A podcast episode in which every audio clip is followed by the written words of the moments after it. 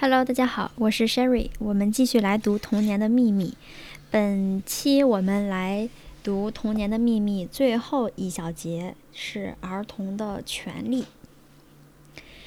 在二十世纪初之前，社会一直完全不关心儿童，儿童完全被托付给家庭照料，他所拥有的唯一保护是他父亲的权威。这可以回溯到两千年前罗马法的医俗。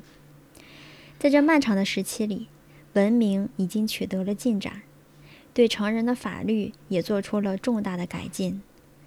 但是，儿童仍然处于被剥夺任何这类防御措施的状态。儿童可以得到他所出生的家庭提供的物质、道德和智慧上的帮助。如果一个儿童的家庭没有财力，社会丝毫不感到对他有任何职责。他就在物质、道德和智慧的贫乏中长大。社会并不要求丈夫和妻子自己做好准备，以便恰当地照料自己的孩子。国家在制定官方文件时如此严密，对最细微的繁文缛节如此谨慎，对规定社会的其他所有领域如此迫切。但是，对未来父母保护子女和为他们适宜的发展提供条件的能力上，却毫不关心。他也没有给予任何的准备或者教导，以帮助这些父母承担职责。即便现在需要建立家庭的男人和女人所要做的，也只是获得一张证书和举行一个结婚仪式。从所有这一切，我们可以断定。社会一直对这些大自然已经赋予了人性建设任务的幼小工作者漠不关心，跟成人已经得到了大量的持久利益相比较，儿童一直处于被流放和被遗忘的状态。大约在七十年前，医生开始真正对儿童感兴趣，并开始认识到他们是社会的牺牲品。在那个时候。他们甚至比现在的儿童遭到更严重的抛弃。没有专门为儿童设立的医院和专家。但是，当统计研究揭示儿童有较高的死亡率时，人们从昏睡中惊醒过来了。这些数字表明，即便一个家庭可能生很多孩子，但也只有相当少的人能活下来。幼儿的死亡似乎是很自然的。家庭用这种想法自我安慰，他们的后辈直接去天国了。那么多的婴儿死于无知和缺乏照料，他们的死亡却被看作是十分正常的。但是，当人们开始认识到能够为这些儿童做某些事情时，一场广泛的、旨在激发父母良心的运动开展起来了。父母们被告知。对他们来说，仅给子女生命是不够的，他们还应该运用科学的新发现，使他们的子女免遭疾病和死亡。这意味着他们必须学习儿童卫生的原理，并运用它们。但是，儿童并不仅仅在家庭内部才遭受痛苦。在19世纪的最后十年，当时医生们正在研究工人的疾病。并为社会卫生学打下了基础。他们发现，除了缺乏卫生所导致的传染性疾病之外，儿童还遭到其他病害的折磨。儿童必须在学校里承受社会所强加给他们的痛苦。在学习读和写的时候，长时间伏在桌子上，导致了脊椎的收缩和胸腔的变窄。使得这些儿童容易得结核病。长时间努力阅读而没有足够的光线，导致了近视。由于长时间被限制在狭窄的、拥挤的地方，他们的身体普遍变得衰弱。但是，儿童的痛苦并不仅仅是肉体上的，而且还是精神上的。强制的学习导致了恐惧、厌倦和精力的衰竭。他们变得毫无信心，忧郁代替了自然的快乐。通常家庭丝毫不考虑这一切。儿童的父母唯一感兴趣的是，使儿童通过考试，尽可能学得快些，这样就不需要更多的教育花费。他们不大关心学习或者文化的获得，他们仅注意奢华的社会职责。他们感兴趣的只是儿童应该在尽量短的时间里获得一张社会通行证。当时所做的一些调查揭示了一些有趣的事实：许多儿童到学校时已经因为做事而弄得疲惫不堪。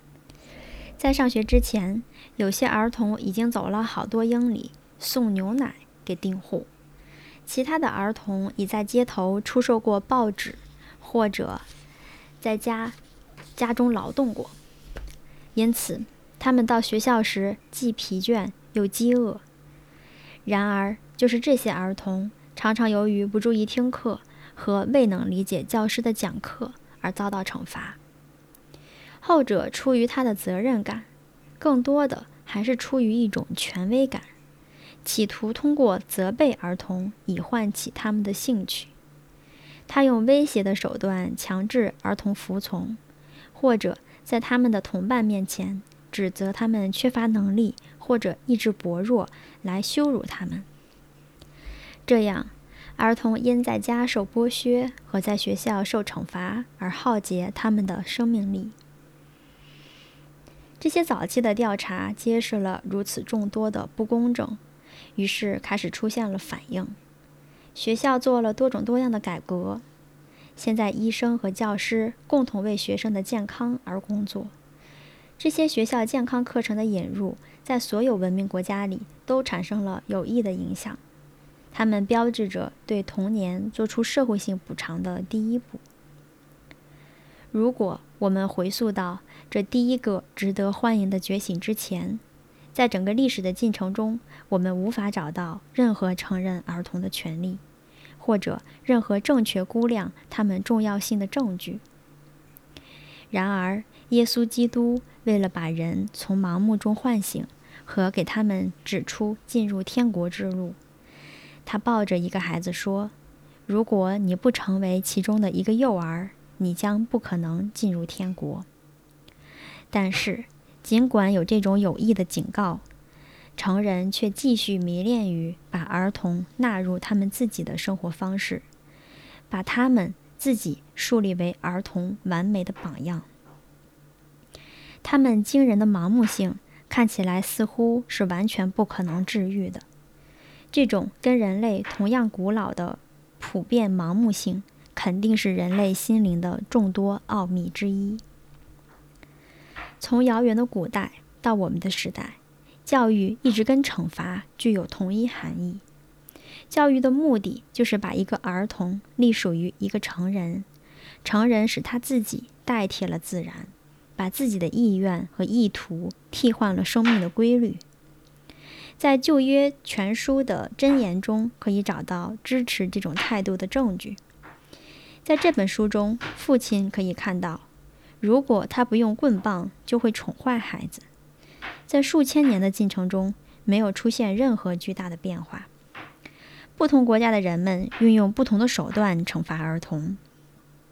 在私立学校里，通常有固定的惩罚模式，它们可能包括在儿童头颈上悬挂一块使人丢脸的标志牌，把驴的耳朵竖在他的头上，或者使他面临任何过路人的侮辱或者嘲笑，还有其他的使他承受肉体痛苦的惩罚，其中有强制儿童面对角落站立数小时，或者裸着膝盖跪在地板上。或者在公众面前接受鞭挞。现在对这种野蛮行为做了巧妙的改进，它源自这种理论，即家庭和学校在教育工作中要联合。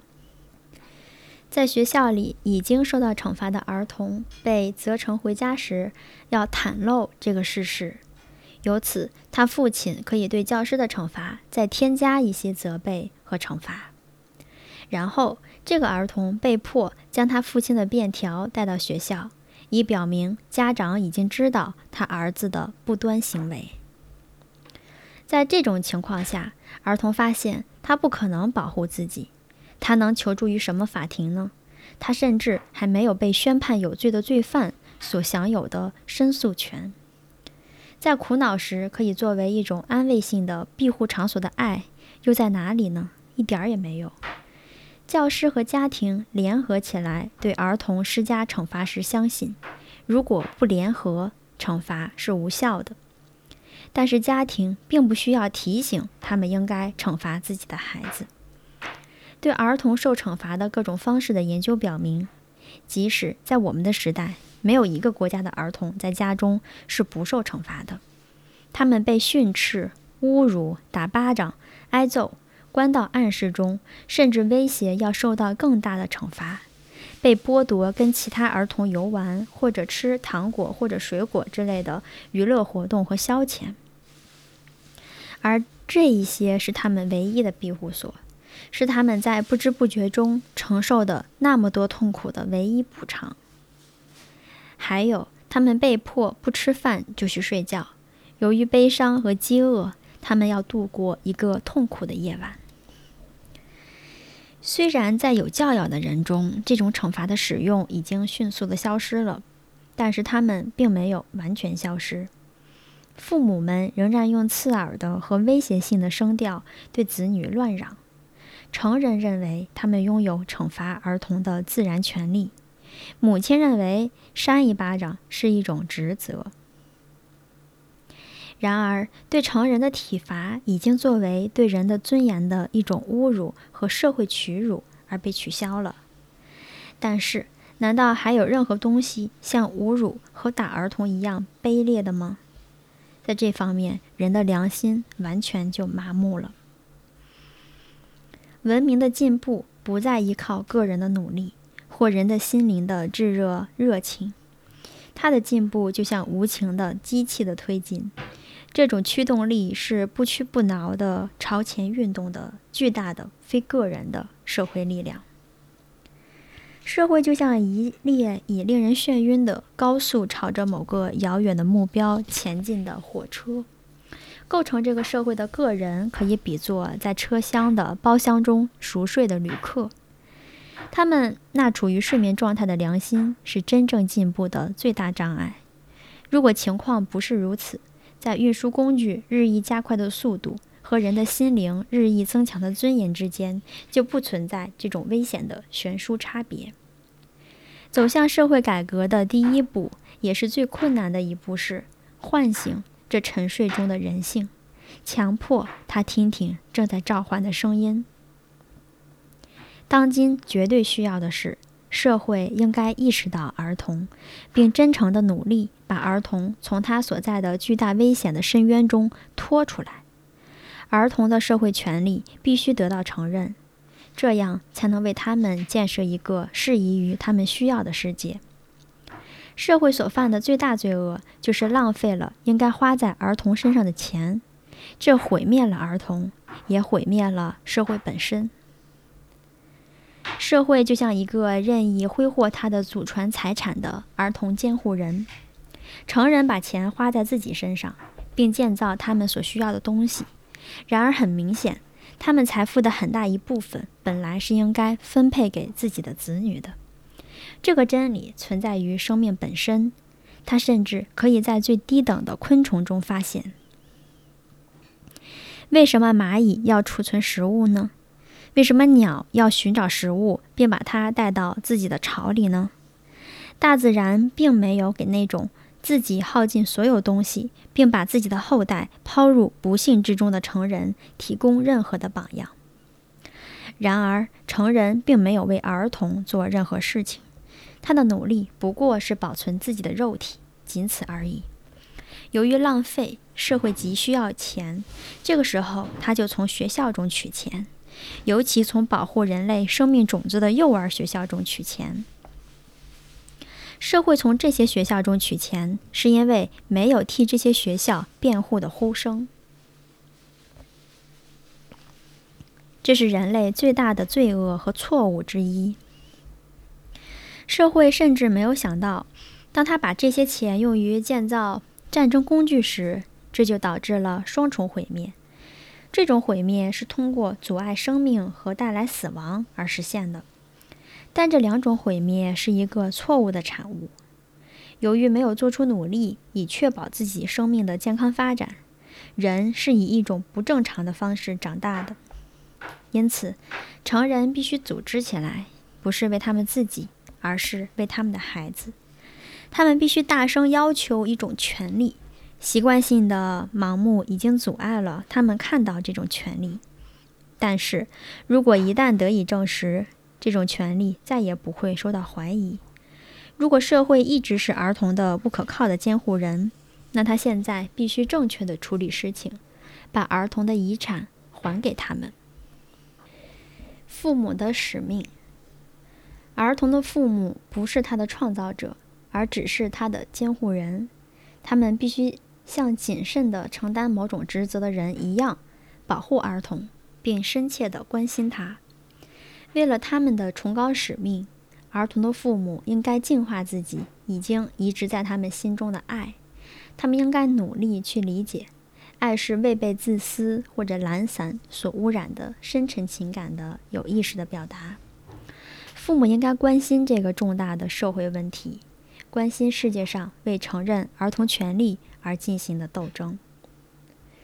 近年来，对人权，特别对工人的权利，已经讲了很多，而现在该是讨论儿童的社会权利的时候了。承认工人的权利对社会来讲具有根本的重要性，因为人类的生存唯一依赖于人的劳动。但是，如果说工人生产人们的消费品，工人是无数食物的创造者，那么儿童生产人类自身。因而，他的权利更应该得到承认。很明显，社会应该对儿童慷慨地给予最大的关怀。这样，反过来，他又可以从儿童那里得到新的力量和潜力。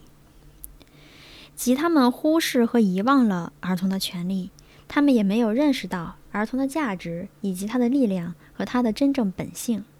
这一事实应该深深打动人的良心。父母有一个很重要的使命，他们是能够通过联合一致的工作以改善社会，进而拯救他们孩子唯一的人。他们必须意识到自然托付给他们的使命。就父母赋予自己孩子的生命而言，他们对社会有一个基本的职责，并掌握着人类的未来。如果他们不按他们所应该的那样行动，他们将跟比拉多一样。比拉多应该能够拯救耶都基苏，但是他并没有那么做。受古代偏见所支配的一群暴徒要救救世主的命，而比拉多却没有有效的反对他们。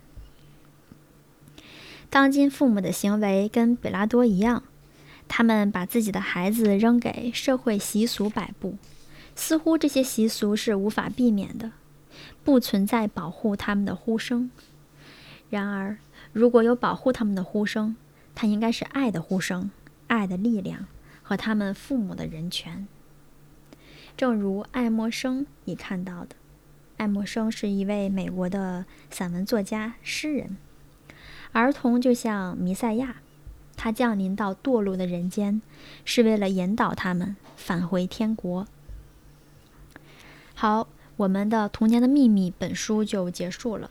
在最后一小节，呃，我想，它不仅讲到了儿童的权利，更重要的一点是，作为儿童的父母，每一个父母都应该身体力行，为儿童的权利去做一些斗争。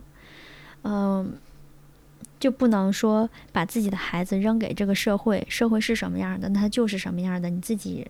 任何的努力都不去做，呃，这对于父母来讲，我觉得是完全不够的。而且父母也应该，嗯，去摒弃之前那些观念，比如说自己是儿童的创造者，自己给儿童提供了各种各样的东西，自己是儿童的大恩人。